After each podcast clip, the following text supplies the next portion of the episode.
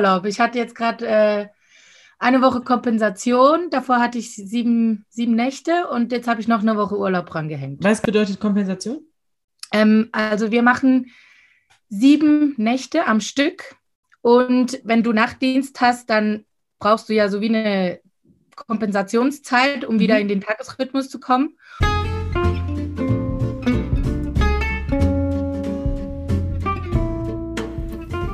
Hallo und herzlich willkommen hier bei Bibi Linga, Raum für, dem Podcast von uns, Birte und Inga. Wir möchten in unserem Podcast verschiedene Räume schaffen. Räume für Menschen und ihre Geschichten, für Intimität und Sexualität, für berufliche Interessen, für Gefühle und Gedankenspiele. Mit Gästinnen und ohne. Viel Spaß jetzt bei der kommenden Folge.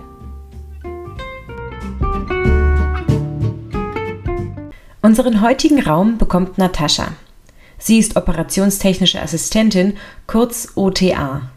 Sie nimmt uns mit auf eine Reise in einen Bereich, den man gar nicht so gut kennt, denn wenn man dort ist, ist man meistens nicht bei Bewusstsein. Heute geht's in den OP und wie Inga wunderbar feststellt im Laufe des Gesprächs, kennt sie niemanden, die begeisterter von ihrem Job erzählt als Natascha. Wir erfahren, was ihre Lieblings-OP ist, welche Klischees es im OP gibt und was es eigentlich ist, was sie so sehr von ihrem Job schwärmen lässt. Jetzt also viel Spaß mit der neuen Folge Bibilinga Raum für, heute mit Natascha.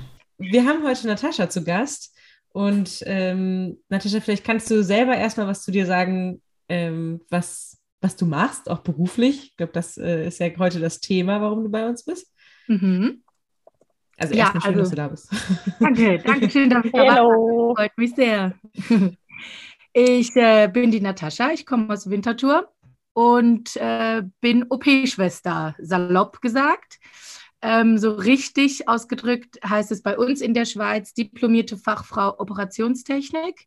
Finde ich aber immer viel zu lange, um, zu, um da, da was drüber zu reden, zu erzählen. Ähm, ja, ich habe jetzt gerade im September 2020 abgeschlossen die dreijährige äh, höhere Fachschule. Das ist so eine Tertiärausbildung, also quasi bei uns ist das ein bisschen anders eingeteilt als bei euch. Also wir haben ja neun Jahre ähm, obligatorische Schulzeit und quasi die drei letzten Jahre sind Sekundarstufe. Dann machen wir meistens eine Ausbildung, also eine Berufslehre. Ähm, das ist dann diese Sekundär, ah, stimmt nicht, das ist die Sekundärausbildung. Und dann die Tertiärausbildung wäre so eine höhere Fachschule. Mhm. Genau. Das hat so, geht so ein bisschen Richtung Bachelorstudium mhm. quasi. Ja. Und das heißt, du hast aber, also du hast aber jetzt vor der Ausbildung zur OTA, glaube ich, heißt es ja in Deutschland, eine äh, genau. operationstechnische Assistentin. Ähm, hast du aber schon was anderes gelernt? Genau, also ja. ich komme aus der Gastronomie. Ich habe äh, nach der Schulzeit habe ich eine dreijährige Berufslehre zur Restaurantfachfrau gemacht. Oh. Und äh, habe danach noch sieben Jahre auf diesem Beruf gearbeitet. Richtig. Okay, also das bedeutet, du hast gar nicht irgendwie schon vorher Krankenpflege gemacht oder? Nee, äh, überhaupt okay. nicht. Da hatte ich überhaupt keine Erfahrung. Da hab, musste ich auch nichts mitbringen für die Schule, sondern nur eine abgeschlossene Berufslehre oder zum Beispiel ähm, einen Gymnasialabschluss. Ja. Bevor wir quasi von der Gastro in den OP gehen, ähm, mhm. hab ich, haben wir noch äh, ein paar kurze Fragen für dich, mhm. äh, entweder oder Fragen, die würden wir einmal gerade mit dir machen. Und ja, gerne. zwar ist die äh, erste Frage immer Ananas auf der Pizza, ja oder nein? Nein. Nein. nein. Gut. Das war klar. genau. Ähm, blau oder grün? Grün. Grün. Müsst ihr im OP auch grün tragen? Ja. Ja.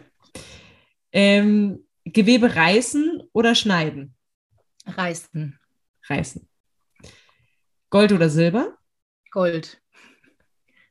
Tattoos oder Piercings? Puh, beides. Die einen Aber, Joker kriegst du. Okay, cool, dann nehme ich hier den Joker, beides. Und Meer oder Berge? Berge. Du wohnst in den Bergen? Nicht, nee, nicht, nicht in den Bergen, aber meine Großeltern haben in den Bergen eine Ferienwohnung und da war ich gerade und das hat richtig gut getan. Okay. genau. Okay, Inga, willst du? ja, ähm, dann gehen, gehen wir doch nochmal von, von der Restaurantfachfrau mhm. ähm, in den OP. Wie kamst du damals dazu, ähm, dich dann tatsächlich für eine medizinische Ausbildung zu entscheiden, nachdem du eigentlich in der Gastronomie unterwegs warst? Ähm, das war so ein bisschen eine bewegte Zeit, würde ich sagen. Ich war so, wie alt war ich da? Ich glaube so 4, 25 und schon so ein bisschen im Beruf der Restaurantfachfrau. Ich habe ich hab immer in tollen Restaurants gearbeitet, so äh, gehobener Service, guter Wein, schönes Restaurant. Das war mir immer sehr, sehr wichtig, auch dass ich ähm, das gut repräsentieren kann, weil mir Qualität wichtig ist. Und dann eines Tages ähm, war sehr lustig, habe ich eine Band kennengelernt, wo ich jetzt äh, mitsinge. Und eines Abends nach der Probe, als wir noch ein Trinken waren, hat mich der Drummer gefragt, Natascha, was willst du denn mal in deinem Leben machen? Und dann saß ich so da und dann habe ich so selber drüber nachgedacht und dachte so, ja, ich würde eigentlich sehr gerne Medizin studieren. Wollte ich eigentlich schon immer machen. Meine Patentante ist da auch total immer mein Vorbild gewesen, die jetzt Ärztin ist, aber irgendwie war ich immer zu faul. Musste ich mir dann auch eingestehen, weil das Medizinstudium geht schon sehr lange und dann ist man Assistenzarzt und das ist einfach, es geht ewig.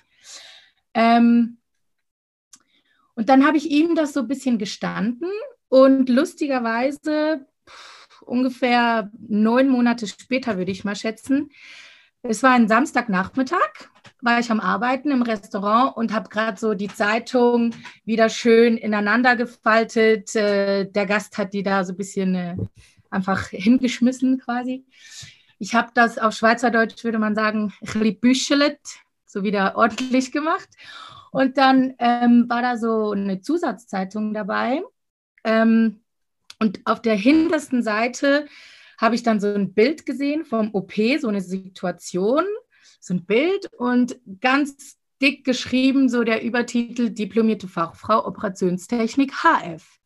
Dann dachte ich so, was, was ist denn das? Und dann habe ich das mal durchgelesen und dann war das ein sehr genauer Berufsbeschrieb quasi. Und mit jedem Satz, den ich mehr gelesen habe, habe ich so gedacht, ach du meine Güte, das will ich unbedingt machen. Und ja, das war so, das, das war im Sommer, das weiß ich noch, es war schon ziemlich warm. Und dann habe ich mich dafür entschieden und ab dem Tag habe ich mich immer mehr informiert, ähm, wie ich denn dahin komme. Und schlussendlich habe ich dann den letzten Platz für den Bildungsgang gekriegt im Jahr 2017, worauf ich äh, sehr, sehr doll hingearbeitet habe, natürlich auch. Ja. Was genau. hast du da getan zur Vorbereitung oder was waren so die Sachen, die du dir noch ran schaffen musstest? Also ich habe mich zuerst mal informiert, ähm, wo die Schule ist. Und hier, also Winterthur ist die zweitgrößte Stadt im Kanton Zürich und ähm, hier gibt es leider nicht so eine Schule, aber dafür bei der Stadt Zürich. Dann habe ich mich da einfach mal informiert auf der Homepage, was denn, was ich überhaupt mitbringen muss, weil ich dachte zuerst auch, pff, ich muss äh, Krankenschwester sein oder Pflegefachfrau oder so, muss eine Ausbildung im medizinischen Bereich mitbringen. War überhaupt nicht der Fall. Das hat mich total erstaunt. Mhm. Ähm, ich habe dann aber trotzdem noch ein bisschen mit mir gehadert, weil ich gerne Sachen von der Pike auf lerne. Und ich finde, wenn man so zuerst eine Ausbildung macht. Ähm, jetzt bei uns in der Schweiz wäre das Fachfrau Gesundheit. Dann weißt du einfach schon, wie es im Krankenhaus läuft, was wichtig ist, was, ähm, was halt so passiert im Krankenhaus. Aber das wäre dann noch mal eine dreijährige Ausbildung gewesen. Und dann habe ich mir quasi gesagt, ah, Natascha, Quereinstieg, du schaffst das. Und dann ähm, habe ich mich weiter informiert und dann ging es zum, zum Aufnahmeverfahren. Der erste Schritt war da so, bei uns nennt sich das Multicheck. Also man mhm. macht ein bisschen Intelligenztest quasi, wo es verschiedene Sparten gibt. Ähm, da kann man sich auch gut darauf vorbereiten. Die legen da einem äh, Bücher ans Herz äh, zur Vorbereitung und so weiter. Äh, wenn man dann diesen Test bestanden hat, dann wird man an, eingeladen. Jetzt muss ich gerade überlegen. Nee, dann muss man zuerst ein Eignungspraktikum machen, genau. Dann muss man sich darum kümmern, ein Krankenhaus zu finden, sich da zu bewerben äh, und dann quasi vorzustellen ähm, und dann zu sagen, dass man in diesem Aufnahmeverfahren ist und so und in diesem Rahmen ein Praktikum absolvieren möchte. Und dann bin ich da direkt äh, nach Winterthur ins Kantonsspital und äh, das hat super schnell geklappt. Ich war dann fünf Tage da. Ich das war eine super, super Erfahrung. Also ich lege es jedem ans Herz, unbedingt fünf Tage zu machen, weil man kann so gut zeigen, dass man was versteht, dass man die Abläufe äh, quasi erkennt und kann sich dann viel mehr einbringen. Mhm. Dieses Praktikum habe ich mit Bravour bestanden. und dann ähm, wird man eingeladen zu einem Eignungsgespräch. Das findet dann in der Schule statt. Da ist eine Person mit dabei von der Schule, also eine, eine pädagogische Lehrperson oder äh, wir haben auch noch, ähm, ach, jetzt habe ich gerade die Bildungsgangsverantwortliche quasi für, für diese Ausbildung, für die OP-Schwestern ist manchmal auch dabei und dann immer noch jemand aus dem praktischen Teil, das heißt eine Berufsbildnerin, ein Berufsbildner ist dann auch mit dabei. Und dann wird man da interviewt, man kriegt verschiedene Fragen gestellt Genau, und das ist so der dritte Reifen, durch den man springen muss und dann muss man hoffen, dass man Platz kriegt. Sehr genau. Gut. Und den hast du ja. bekommen. Den habe ich bekommen, ja. ja. Hast du irgendwann mal gedacht, oh Gott, und was ist, wenn ich irgendwie Blut nicht sehen kann? Oder? Nein, das habe ich nie gedacht. Also, so richtig, richtig klischeehaft Grey's Anatomy, Lieblingsserie schlechthin. ähm, dann aber natürlich so, so ein bisschen zur Vorbereitung habe ich mir dann schon auch überlegt, ja, Natascha, ich meine, da wird Fleisch gebrannt, ne? Also blöd gesagt. Ähm, du hast mit, mit Körperflüssigkeiten zu tun, die Stimmung, die Wärme, keine Ahnung, wie ist das im OP? Da hat man ja, das kriegt man ja nicht mit, so durch, mhm.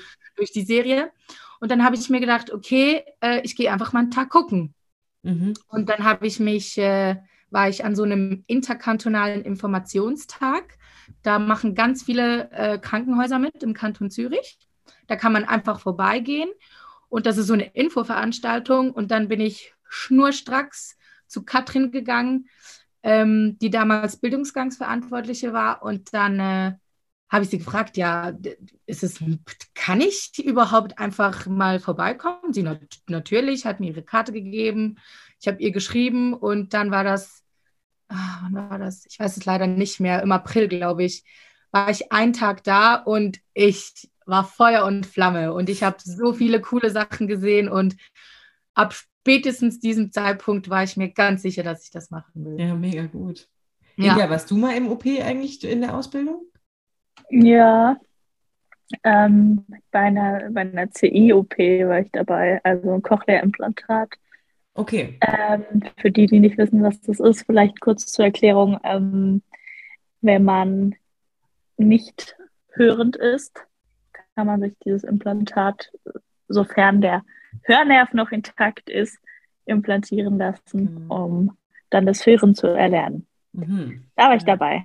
Bitte ja, cool. du. Ist das dann so ein Ding, ne, wo, wo also das, das geht ins Ohr rein, ne? Genau, es ist quasi innen ein Implantat und man sieht es meistens, weil mit über ein Magnet außen ähm, Wie so ein Knopf ne, das der sichtbare oder? Teil zu sehen ist. Genau. Ach, krass, krass. Ja. ja. Genau. Bitte du? Ja, ich, ich war äh, im Rahmen der Ausbildung, weil ich, ähm, war ich auch im, im OP. Wir hatten, mein Orthopädielehrer war Chirurg und er meinte halt irgendwie so, ja, wenn einer von euch Bock hat, dann kommt ruhig mal mit. Und ich dachte mir so, geil, ne? Hatte ich ultra, ultra Lust und so, wie cool, Knietap, also künstliches Kniegelenk, meinte er schon, ja, ne, komm vorbei. Aber wehe, kippt jemand um. Ich so, pff, ja, als ob, ne? Auf gar keinen Fall. so, und dann irgendwie rein und dann so Haube, Maske, Witz halt auch heutzutage, stört, stört eines gar nicht mehr mit der Maske so, mhm. aber und Handschuhe, die Schuhe, und da wurde mir schon so ein bisschen komisch. Es hat noch gar nicht angefangen, aber ich dachte so, ah krass, okay, jetzt muss ich die ganze Zeit stehen. Puh, okay, das wird anstrengend. Und ähm, genau, und dann haben die, ich glaube, das war so während des Desinfizieren. Also wenn die so einen so rot anmalen, bin ich dann ja. erstmal zusammengeklappt. Und also ich habe es gerade noch aus dem OP rausgeschafft und bin dann wohl auf dem Flur zusammengeklappt, hab, bin irgendwann aufgewacht und lag auf so einer Liege bei irgendeinem Arzt. Ja. Gut, im OP äh, war, war ich ganz gut aufgehoben, überall waren Ärzte und äh, Pflegekräfte. Und dann meinte er so, okay, die Flasche trinkst du jetzt und dann kannst du es dann nochmal versuchen. Mhm, okay. So. Und dann war ich, ich war eine halbe Stunde vielleicht war ich dann da. Und dann habe ich brav die Flasche Wasser ausgetrunken und dann bin ich rein und habe nur gesehen, wie irgendwie so ein Hammer geschwungen wurde. Und ich so, alles klar, ich bin raus hier. Und bin dann einfach, das war dann das zweite Mal, dass mir ähm, schwummerig geworden ist, bin dann wieder zusammengeklappt. Und dann meinte der Arzt, war dann der gleiche, meinte so, ich glaube, jetzt gehst du nach Hause, ne? oh je. mein Lehrer hat nichts mitbekommen von, davon, also der war so in seinem, also der war ja auch im Operieren und ich war mhm. auch ganz froh, weil er meinte nur am nächsten Tag oder als wir das nächste Mal Unterricht hatten, und wie war's? ich so, äh. kurz für mich. Und ich war ein bisschen enttäuscht von mir, weil ich das so, also ich finde es so spannend und also Grace Anatomy gucke ich jetzt nicht, aber ich ähm, so in aller Freundschaft oder weiß ich nicht. Ich weiß gar nicht, ob du das kennst, ob es in der Schweiz auch gibt. Ja. Oder weiß ich nicht, irgendwelche anderen ähm, Krankenhausserien oder so, ne? Und ich dachte so, geil, bester Job ever. Leider nicht für mich. Aber Birte, wo wir jetzt gerade bei den ähm, Serien schon angelangt yeah. sind, könntest du vielleicht mal ähm, die Frage stellen, die du vorher gesagt hast. Ach so, hast. genau. Und zwar ähm, habe ich so in der Vorbereitung, haben wir uns überlegt, ob es vielleicht so Klischees wie aus dem Fernsehen irgendwie auch gibt. Also wird irgendeine Serie geguckt, während man im OP ist. Also wir nannten es schön Klischee im OP, ähm, dass man irgendwie oder Musik gehört oder irgendwie sowas. Macht ihr da was? Also das mit der Musik ist so, da kommt es ein bisschen aufs Fachgebiet beziehungsweise auf den Arzt drauf an. Ähm, so in der Dramaturgie, also wo so Brüche versorgt, versorgt werden, da wird schon oft Musik gehört. Ähm, Orthopädie, eher weniger. Neurochirurgie, da schon. Also Ach, es kommt immer ein bisschen auf die OP drauf an. Ja. Wenn zum Beispiel eine große Hirn-OP ist, wo man, wo, wo der Chirurg irgendeinen großen Tumor rausschneiden muss, da, die gucken schon. Ah, Entschuldigung, die Neurochirurgen sind so sehr gechillt und darauf bedacht, dass es ihnen gut geht. Also dass die Stimmung gut ist, weil ist ja schon sehr heikel, wenn man im Hirn rumwuselt. Mhm. So.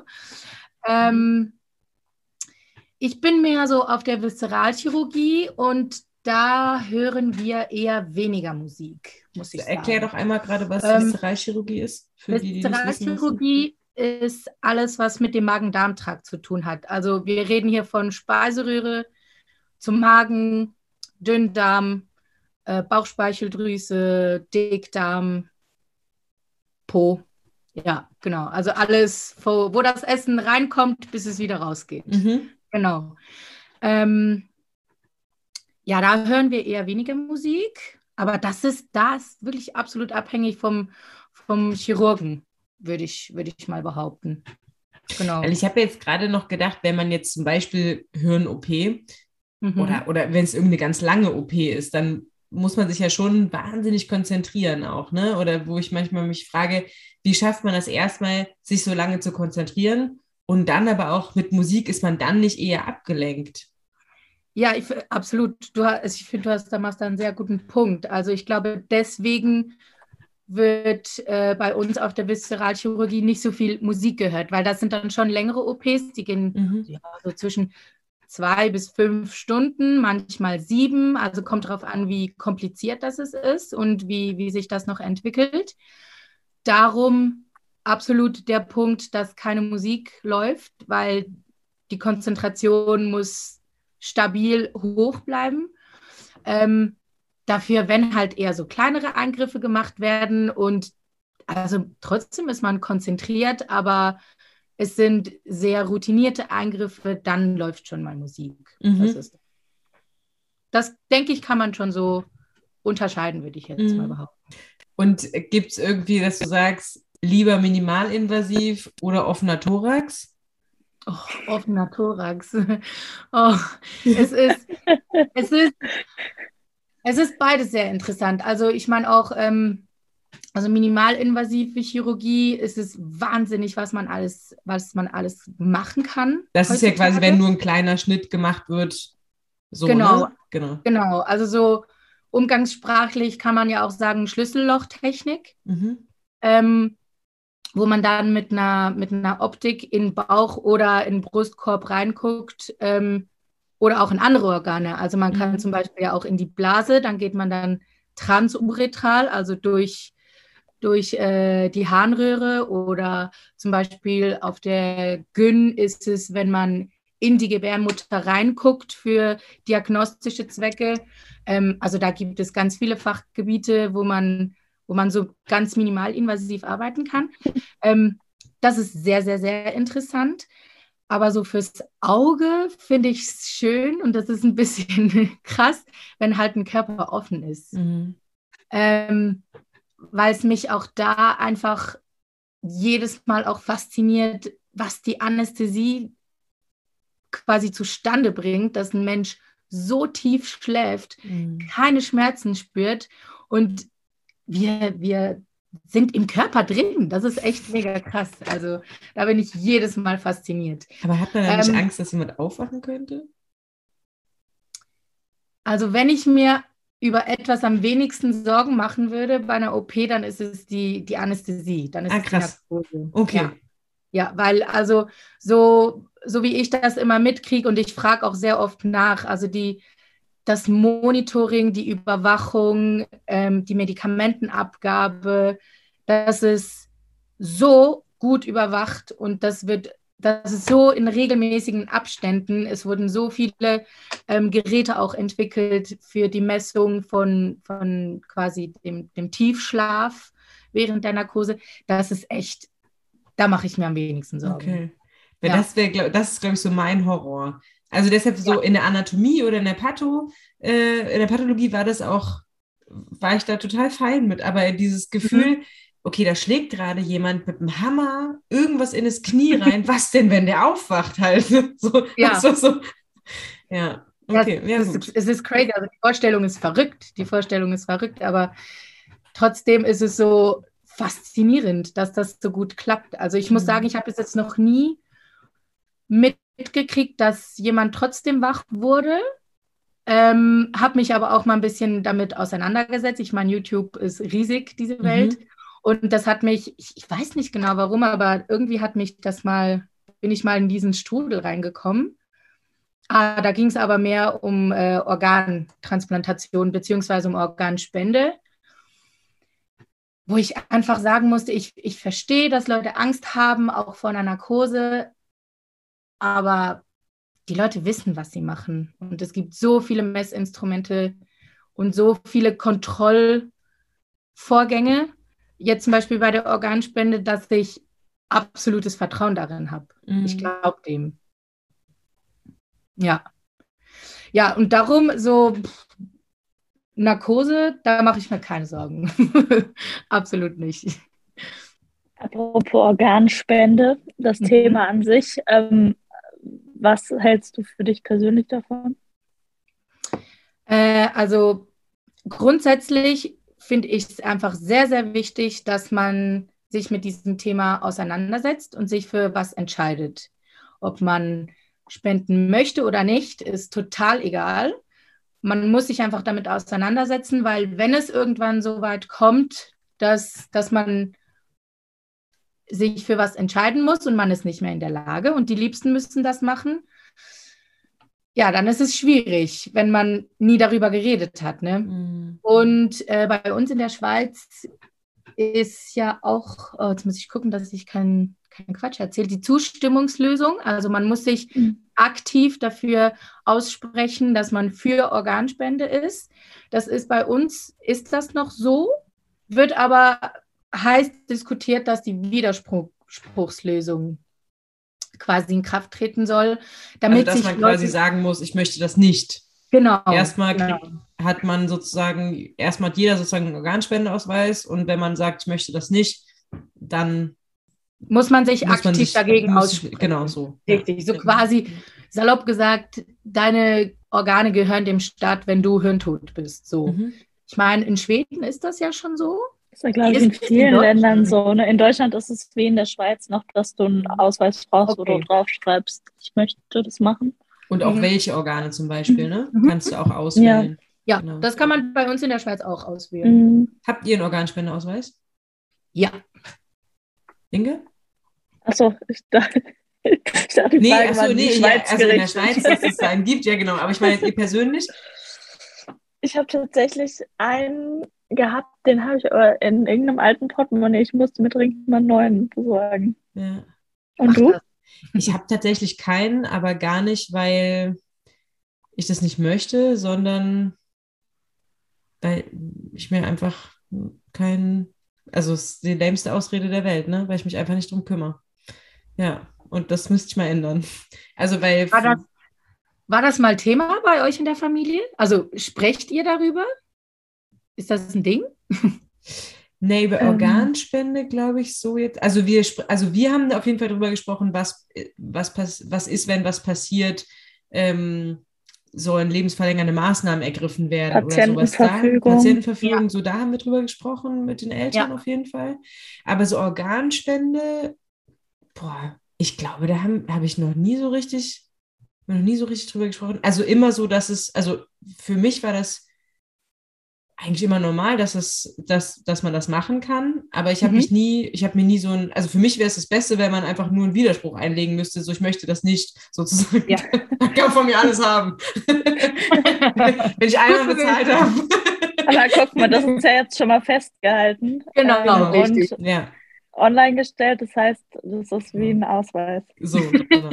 aber das ist für mich eigentlich, äh, ja, es ist einfach nur meine nicht, mein Nicht-Kümmern darum, mhm. dass ich keinen Ausweis habe.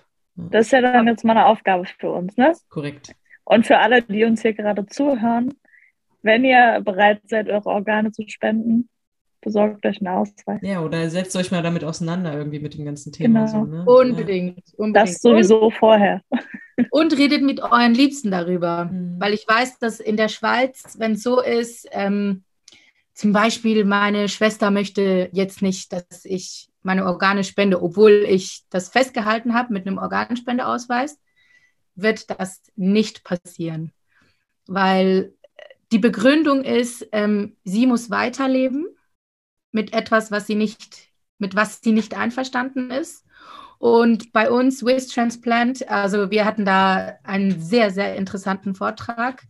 Ähm, die würden kein Organ dann nehmen von dir, wenn deine Schwester, sagen wir mal, dagegen ist. Wenn deine Schwester das Organ bekommen sollte. Ah, Nein. nee, wenn sie es bekommen sollte. Wenn ich jetzt in die Lage komme, dass ich hirntot bin ja. und ich bin Organspenderin und da wird auch immer die Familie dann informiert von mir, ne? Ach so, und dann sagt ja deine Schwester, tot. möchte sie nicht und dann wird es nicht gemacht. Genau. Hä? Richtig. Ich meine, meistens ist es ja dann so, dass deine Familie diesen Wunsch von dir, dass er dem nachgeht, die, die ja. Familie. Ne? Aber wenn jetzt da jemand vehement dagegen ist, dann wird das nicht gemacht. Und darum ist es auch wichtig, dass man das mit seiner Familie bespricht mhm. und das halt quasi betont, wie wichtig das einem ist. Und ähm, ja, ich denke, das veranlasst die dann auch vielleicht gerade dazu, sich damit auseinanderzusetzen. Das weiß ich gar nicht, Inga. Wie ist es in Deutschland? Weißt du das? Ich glaube, da zählt das, was auf dem Ausweis steht. Mhm. Also, ähm, so oder auch in der Verfügung steht. Ja. Mhm. Okay. Mhm. Ja. Aber ähm, klar, ist ein Argument, was man versteht. Auf der anderen Seite, wenn sich die Person damit auseinandergesetzt hat und das für sich entschieden hat, ähm, ja auch was, was man durchaus akzeptieren und respektieren sollte. Definitiv. Ja. Hast du denn mal eine äh, Organtransplantation miterlebt? Bis jetzt noch nicht.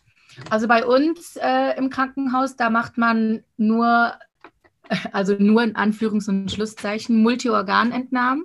Mhm. Sprich, falls jemand bei uns ähm, hirntot ist und Organspender ist, dann werden die Organe entnommen, aber es werden keine Transplantationen gemacht. Mhm. Für das sind wir quasi ein zu kleines Krankenhaus. Ähm, da gibt es andere Krankenhäuser in der Schweiz, also in St. Gallen zum Beispiel machen die dann die Nierentransplantationen. Oder Galle. okay. Bitte?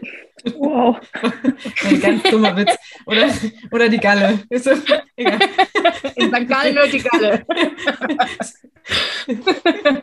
okay. ähm, in Zürich machen die Leber- und Herz- und Lungentransplantationen. Da sind die für spezialisiert. In Bern machen die ganz bestimmt auch Herz. Vielleicht auch noch weitere, da weiß ich, weiß ich nicht ganz genau Bescheid. Und in Basel machen sie, glaube ich, auch noch Nierentransplantationen. Aber das sind so große, krasse OPs, da, da, das müssen Zentren sein. Die müssen, Mhm, mhm, die mhm. sind da quasi spezialisiert und ausgezeichnet dafür, weil das kann nicht einfach jedes Krankenhaus machen. Mhm.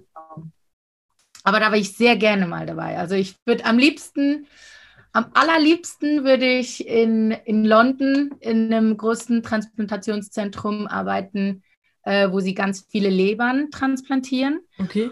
ähm, wo sie aber auch noch ein ganz spezielles Verfahren entwickelt haben, wo sie quasi eine Leber, die nicht mega top, krass gute Qualität ist, wie so in, in einen Kasten reinmachen und dann aufpeppen. Also da kommen viele Transfusionslösungen durch und die re revitalisieren sie quasi. Also nee, revitalisieren ist das falsche Wort, aber sie machen das Beste aus der Leber und dann wird sie transplantiert. Das ist ja auch abgefahren. Spannend. Ja. Und hast du dich dann dafür irgendwas beworben schon? nee, Oder ist Nee, so ein, genau ist so ein nicht. Wunschtraum, so da würde ich gerne mal hin irgendwie? genau, Okay. genau. Ja, cool. Ich glaube, ich kenne niemanden, der so sehr von seinem Beruf schwärmt wie die Natascha. Das ist so cool. das ist doch das Tollste. Ja, voll. Absolut. Ja. Ja. Und hast du eine, ähm, eine Lieblings-OP? So ein All-Time-Favorite? Also, ja, da gibt es ein paar. Aber meine allerliebste OP ist, glaube ich, äh, die Whipple-OP. Das ist eigentlich auch sehr, äh, sehr tragisch, weil da wird ähm, das Pankreas, also die Bauchspeicheldrüse, da wird der Kopf entfernt. Ist ja ein sehr wichtiges Organ, das brauchen wir für die Verdauung. Also da kommen Enzyme, ähm, zum Beispiel äh, Insulin kennen wir alle, brauchen wir, um den Zucker aufzunehmen. Und da kommen noch ganz viele andere, um äh, zum Beispiel das Fett aufzunehmen. Also ein sehr, sehr wichtiges Organ für die Verdauung. Ähm, da kommt der Pankreaskopf weg, das Duodenum, also der Zwölffingerdarm. Die Gallenblase kommt da auch mit raus. Und dann kommt es ein bisschen darauf an, ähm, wohin der Tumor schon infiltriert ist. Also manchmal muss man da bis zur Pfortader. Das ist ähm, die wichtigste Vene quasi von der Leber, wo das ganze nährstoffreiche Blut durchfließt, damit es nachher wieder raus in den Körper kann. Ähm, ja, manchmal muss man die auch noch äh, wegschneiden und neu zusammenbasteln dann. Das, dann geht es dann schon länger, das sind dann so sieben Stunden, da sind dann nicht nur Viszeralchirurgen dabei, da sind dann auch noch Gefäßchirurgen dabei und das ist dann schon eine sehr große Sache. Ähm, komplex und das gefällt mir am besten. Mhm. Und die Ausgangsdiagnose, sorry Inga. Nee, weil es komplex ist. Ja, weil es komplex ist und weil es lange dauert und weil man von verschiedenen Fachgebieten viel wissen muss und äh, es ist halt eine Challenge und Mhm. das mag ich. Schön.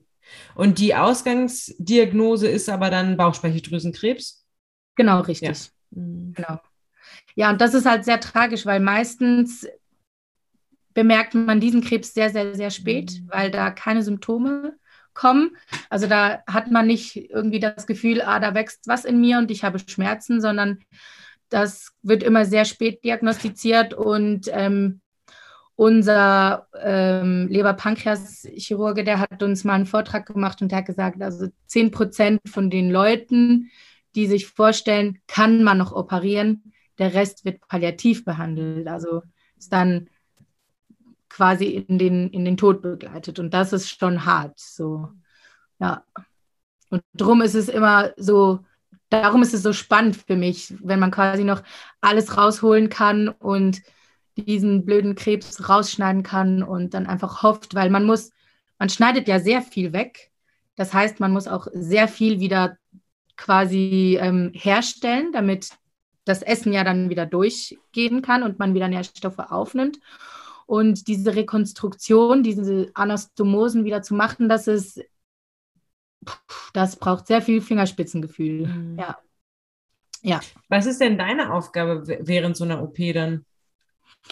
Ähm, immer wenn mich das jemand fragt, sage ich, wenn, wenn der Chirurg sagt Skalpell, dann lege ich ihm das Messer in die Hand. Mhm. Das heißt aber, dass ich schon alles vorbereite. Also ich muss alle Instrumente vorbereiten, ich muss das Nahtmaterial kennen, ich muss wissen, ähm, was während der OP passiert, sprich OP-Ablauf, Risiken, ähm, was macht man bei Komplikationen, ähm, man muss verschiedene Messgeräte vom Handling her beherrschen.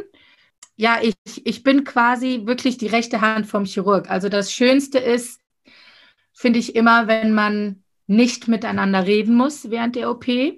Wenn ich einfach sehe, was er mhm. oder sie macht und ich weiß ganz genau, ah, die Schere kommt zurück und als nächstes kommt, kommt ein Tupfer oder es kommt eine Klemme und welche Klemme kommt und das ist dann eigentlich ich probiere so gut wie möglich einen halben Schritt, sage ich immer, äh, quasi voraus zu sein.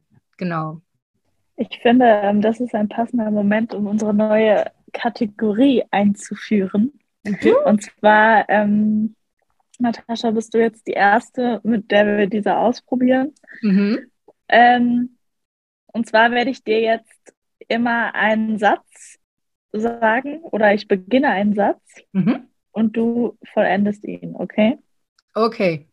Wenn es mir gut geht, höre ich Musik. Möchtest du es spezifizieren? Okay. Ja, ja ist gerade schwierig. Ich höre so viel Musik. Wenn es mir gut geht, höre ich ähm, von Zoot Woman Automatic. Mhm super, super gutes, gute Laune-Lied. Okay. Guck ich gleich mal nach. Abends gehe ich immer früher ins Bett in letzter Zeit.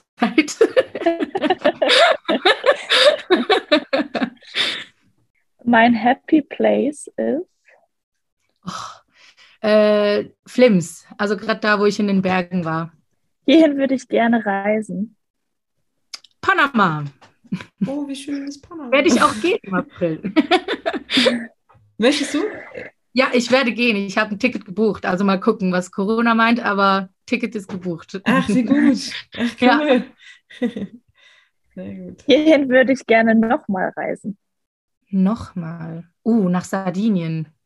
Mhm. Auch schön. Ich vermisse. Oh, was vermisse ich? Ich vermisse es einfach, spontan irgendwo hingehen zu können, ohne ein Zertifikat vorzuweisen. ja, Wissen so mit allen Freunden. Ja. Also alles, was trotz, öffentlich ist, Restaurant, Kino. Ja. Mhm. Mhm. Also das mit dem getestet, das ist, glaube ich, das gibt es gar nicht mehr. Also man muss sich impfen und boostern. Ähm, ja, und manchmal, also es, ist, kommt nicht sehr oft vor, aber da habe ich echt einfach keinen Bock mehr, dass nicht alle dabei sein können. Mhm.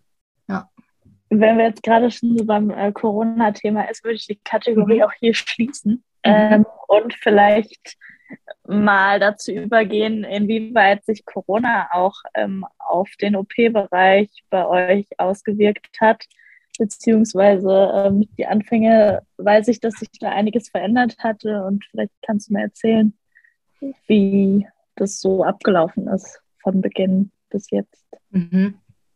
Also so richtig durchgestartet, das ist ja da im, im Januar 2020, ne? Da war ich gerade äh, in den letzten neun Monaten von der Ausbildung und äh, war gerade noch in einem Schulblock. Also man, man hat da immer so äh, monateweise Schule quasi und dann wieder Praktikum. Und da mussten wir gerade unsere Diplomarbeit abgeben und sind danach wieder ins Praktikum gegangen. Da war es am Anfang, war das irgendwie noch weit weg. Da hat da niemand irgendwie so richtig geglaubt, dass das auf uns einen Einfluss haben wird. Und dann haben ja, hat das ja dann stetig zugenommen, ähm, immer mehr Fälle und die Intensivbetten voll. Und dann hat sich bei uns einfach so geändert. Es gibt ja große OPs, ähm, wo Patienten danach auch auf die Intensivstation müssen. Und da hat man einfach gerade gemerkt, okay, diese OPs werden abgesagt. Also quasi OP-Kapazität wurde einfach gecuttet, weil kein Platz mehr war auf der Intensiv. Ähm, was das Tragische ist, dass das äh, Patienten waren, die große Tumore hatten, zum Beispiel im Kieferbereich. Ähm, diese Patienten müssen eine stundenlange OP quasi aushalten. Also da wird ganz viel weggeschnitten und dann sofort wieder rekonstruiert, weil man braucht den Mund für die Nahrungsaufnahme. Ohne Nahrungsaufnahme kann man sich nicht, nicht wieder regenerieren quasi. Und das sind so OPs, die gehen, ja, ich würde mal sagen, acht bis zwölf Stunden im schlimmsten Fall. Das, wie heißt es, Dissection oder wie heißt es? Neck Dissection. Oh, Neck Dissection. Das ist dann ne? noch mal, das ist dann so ein Teil davon. Also da werden die, die Lymphgefäße, die man beim Hals hat, werden da quasi äh, mit entfernt. Aber ich meine, ich, wir reden hier von Tumoren, die im Knochen, zum Beispiel im Unterkiefer sind und der muss entfernt werden. Mhm. Und der Knochendefekt wird dann ersetzt durch das Wadenbein. Wir sagen auch immer, das Wadenbein ist so quasi dein Knochenersatzlager. Okay. Äh, genau, dann wird das einfach quasi rausgeschnitten, eingesetzt und dann äh, kann die plastische Chirurgie mega krasse Sachen. Die können dann einfach so einen Lappen, äh, vorzugsweise vom Bein, äh, quasi frei präparieren und dann einfach den Defekt, also einfach, zwölf Stunden, diesen Defekt wieder auffüllen äh, in deinem Gesicht, damit, damit du halt wieder essen kannst, damit sich dein Mund wieder schließt. Und das ist, ich finde das verrückt. Das ist, Ja. das ist echt verrückt.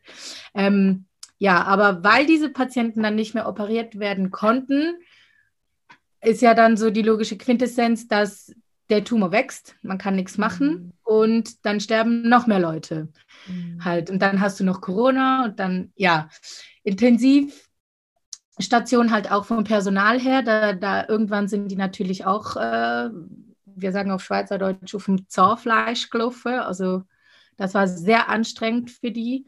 Und weil wir dann ja OPs abgesagt hatten, ähm, gab es einige von uns, die sich dann freiwillig erklärt haben, um so Arbeiten quasi auf der Intensivstation zu machen. Man darf jetzt nicht denken, ah, wir vom OP können einfach auf der Intensiv arbeiten, überhaupt nicht. Aber wir haben halt probiert, so kleine Aufgaben zu übernehmen, wie Medikamente aufzuziehen oder manchmal, ähm, wenn man halt die Patienten, wenn es ihnen echt schlecht geht und man muss sie auf den Bauch lagern, weil die Atmung dann einfacher Mhm. ist, dann braucht man Hände, die anpacken, die mitdrehen.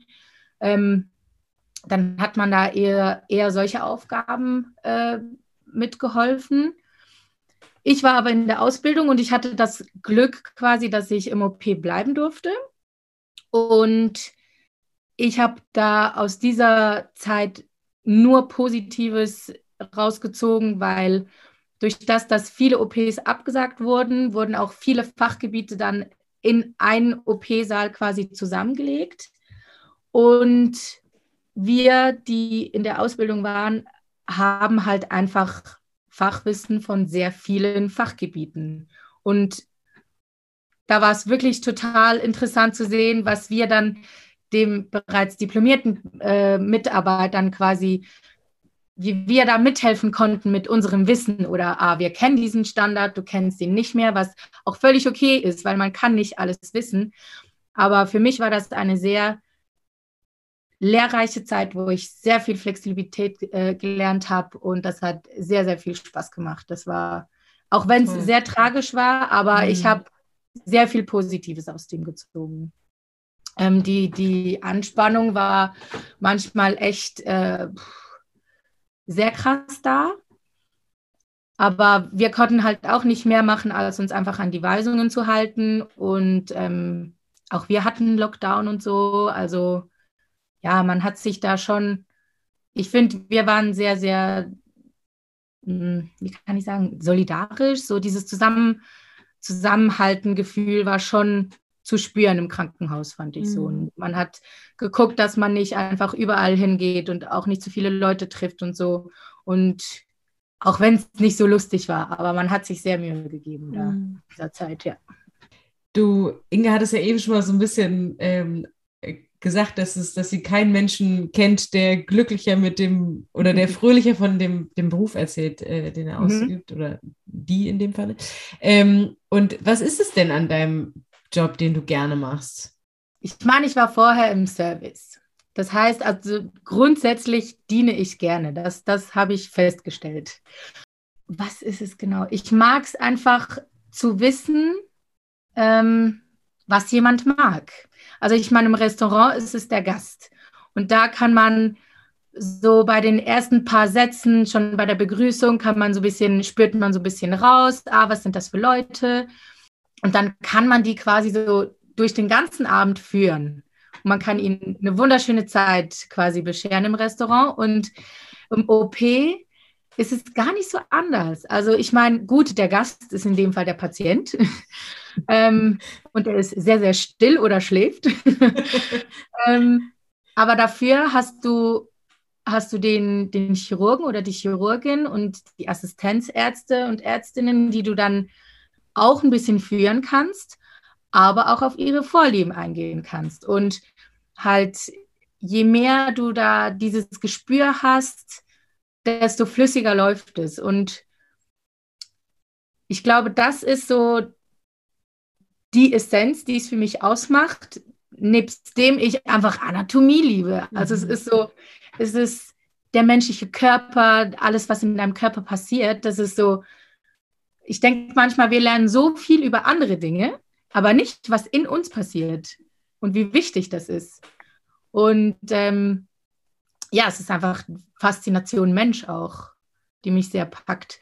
Und halt auch, man, oh, ich liebe es, wenn so richtig schön ordentlich ist auf meinem Tisch und alles hat seinen Platz. Und das, das ist halt schon so im OP, weil je mehr Routine du hast, ähm, desto flüssiger läuft auch das Ganze. Du musst gar nicht mehr groß gucken oder wenn dann eine Notfallsituation passiert, dann weißt du ganz genau, dieses Instrument liegt da und du kannst, es ist einfach, du kannst viel besser reagieren, wenn etwas Unvorhergesehenes passiert. Und das ist zwar tragisch, aber auch ein tolles Gefühl, wenn man dann merkt, okay, ich war ready. So, ja. Am Ende muss alles perfekt laufen in der Gastro und auch im OP und das ist es, was du magst, oder? Ja, ich bin schon so ein kleiner Perfektionist, aber ich lerne gerade auch so ein bisschen, es ist okay, wenn es nicht perfekt ist. Aber ich mag es einfach, wenn es sehr gut läuft und wenn ich halt an möglichst alles denke. Es geht mhm. mir mehr um das, dass ich an alles denke, an die Eventualitäten oder halt auch, was haben wir überhaupt alles? Manchmal muss man sehr kreativ sein. Und dann kann man auch mal einen Vorschlag machen, wie man etwas lösen könnte. Und dann ist es gut, über vieles Bescheid zu wissen. Und siehst du denn auch den Menschen, der da liegt, oder denkt man, ah, hier ist das jetzt die Leber? Ja, das ist so ein Thema. Da habe ich ähm, so ein bisschen meinen Fokus drauf gelegt. Ich meine, so im OP-Alltag ist es wirklich, ah, habt ihr die Gallenblase bestellt? Ah, der Blinddarm. Ja, auf Amazon. Und so, ne? Ist leider so im OP-Alltag. Ja. Ich gebe mir aber immer sehr, sehr Mühe, ähm, mich jeweils auch auf die nächste OP vorzubereiten, zu gucken, wie heißt der Patient oder die Patientin, was wird gemacht. Ähm, wenn man so ein bisschen die Akte durchliest, äh, ach, zum Beispiel Allergien oder Unverträglichkeiten, zum Beispiel so Kreuzallergien und so. Da, da lernen wir auch viel in der Schule drüber, dass man halt quasi mehr Rückfragen stellen kann. Und da ist es mir echt immer wichtig, dass ich auch den Namen sage. Also der Herr Müller, die Frau Meier und ich würde es manchmal am liebsten auch gerne so in die anderen ein bisschen reindrücken, aber das ist sehr schwierig. Aber ich gebe mir immer sehr viel Mühe zu sagen, ist denn die Frau Müller in der Einleitung schon fertig? Und nicht die Gallenblase. ja. ja. Aber mir ist das sehr wichtig, der Patient. Also wir, ich finde, wir als, wir als ähm, OP-Schwestern, ich sage das einfach am liebsten, äh, wir müssen auch ein bisschen für den Patienten einstehen. Zum Beispiel ähm, während OPs ist es nicht immer sehr bequem zum Operieren. Also man ist manchmal in so Körperhaltungen, wo es echt anstrengend wird. Ähm, und dann kommt es manchmal vor, also vor allen Dingen, wenn man offen operiert, also wenn man einen großen Schnitt macht, dass man auf den Patienten drauflehnt. Mhm. Das kann man bis zu einem gewissen Grad machen. Ich meine, man hat auch einen festen OP-Tisch und dann stützt man sich zwar eher am OP-Tisch ab oder der größte Teil vom Gewicht ist dann da drauf, aber zum Beispiel Assistenzärzte, frisch gebackene Assistenzärzte denken da manchmal nicht dran, dass sie nicht zu doll auf den Patienten liegen dürfen, weil sonst gibt es einen Dekubitus, also das mhm. ist so ein, äh, wie, wie, beschreibt man das? So eine Druckstelle. Druckstelle, Druckstelle, genau. Ja. Ähm, das kann sich infizieren, bis vielleicht hat der Patient eine Wundheilungsstörung und das zieht sich dann einfach mega lange hin, bis es dem Patienten wieder richtig gut geht. Und dafür sind wir zum Beispiel auch zuständig, dass wir sagen, hey, ähm, nicht so doll drauflehnen oder wir, wir arbeiten ja auch mit Strom bei OPs, also dass die ganzen Instrumente, die, die Strom führen, dass die auch wieder zurück an den Tisch kommen, weil nicht, dass es unnötige Verbrennungen gibt zum Beispiel oder mhm wir müssen gucken, dass der Patient nicht im Nassen liegt, weil Wasser leitet ja dann Strom auch wieder mhm. und dann gibt es auch wieder Verbrennungen. Und ja, da gibt es schon viele Dinge, wo ich mich sehr darauf achte, dass, dass der Patient im Zentrum steht. Mhm. Und ich finde es auch okay, dass das unsere Aufgabe ist. Ich meine, der Chirurge, der muss an so viele Sachen denken. Ähm, dass er nicht immer an alles denken kann. Also der ist, mhm. der ist ja auch so fokussiert, der hat, der hat so viele andere Sachen, wo er sich darauf achten muss, dann finde ich es auch nicht schlimm, wenn ich das mal halt, also nicht einen blöden Kommentar oder so, sondern das kann man einfach ansprechen und die meisten nehmen das immer total gut an und sind ganz froh, wenn man, wenn man da wieder mal was sagt. Mhm. Siehst du denn die Patienten nur im OP oder auch vorher oder nachher nochmal? Grundsätzlich nur im OP. Ja. ja. Also wenn sie entweder schlafend äh, auf dem Tisch liegen, aber es gibt ja auch OPs, die man in Regionalanästhesie machen kann. Mhm. Und da sind wir zum Beispiel auch ähm, zuständig für die Patientenbetreuung. Okay. Also da sind wir quasi dann hinterm Vorhang mhm. und sind für okay. das Patientenwohl so gut wie es geht dann äh, zuständig. Und ja, je nach Patient gibt es da auch mal lustige Situationen und dann kann man auch mal ein schönes Schwätzchen halten und die meisten Patienten sind auch immer sehr, sehr, sehr dankbar und das ist halt auch schön, wenn man dann mhm. halt mal ähm, den Dank quasi vom End, wie soll ich sagen? Vom, vom Endprodukt. Ja, vom ja, Endergebnis, wenn dann quasi der Dank dann kommt. Ne? Ja. Genau, das ist dann immer ein total schönes Gefühl. Mhm. Aber grundsätzlich ähm, ist das auch etwas, was ich manchmal ein bisschen schade finde, dass man dann halt nicht weiß, wie es dem Patienten geht.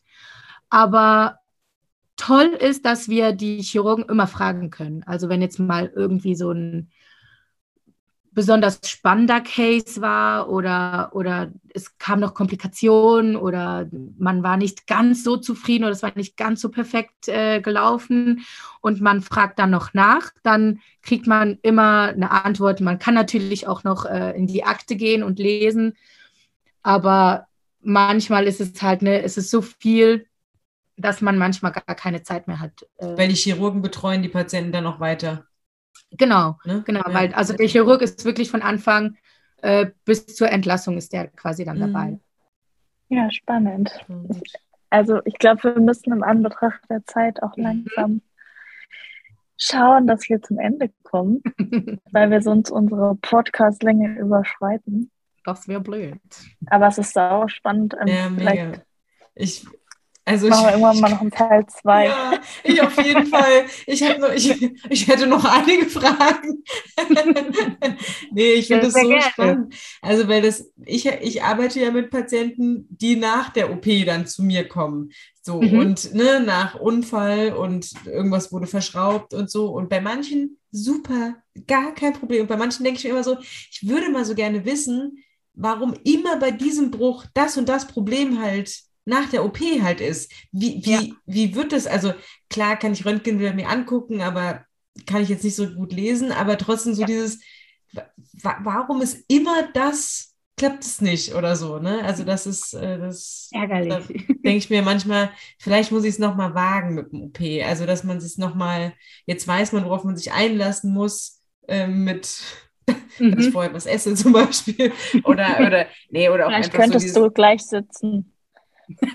Ja, ja, gut. Oder auch einfach halt, man weiß halt so dieses, was, was kommt jetzt auf uns, auf einen zu. Ich, auf YouTube kann ich mir OPs angucken, ne? Das, das geht schon.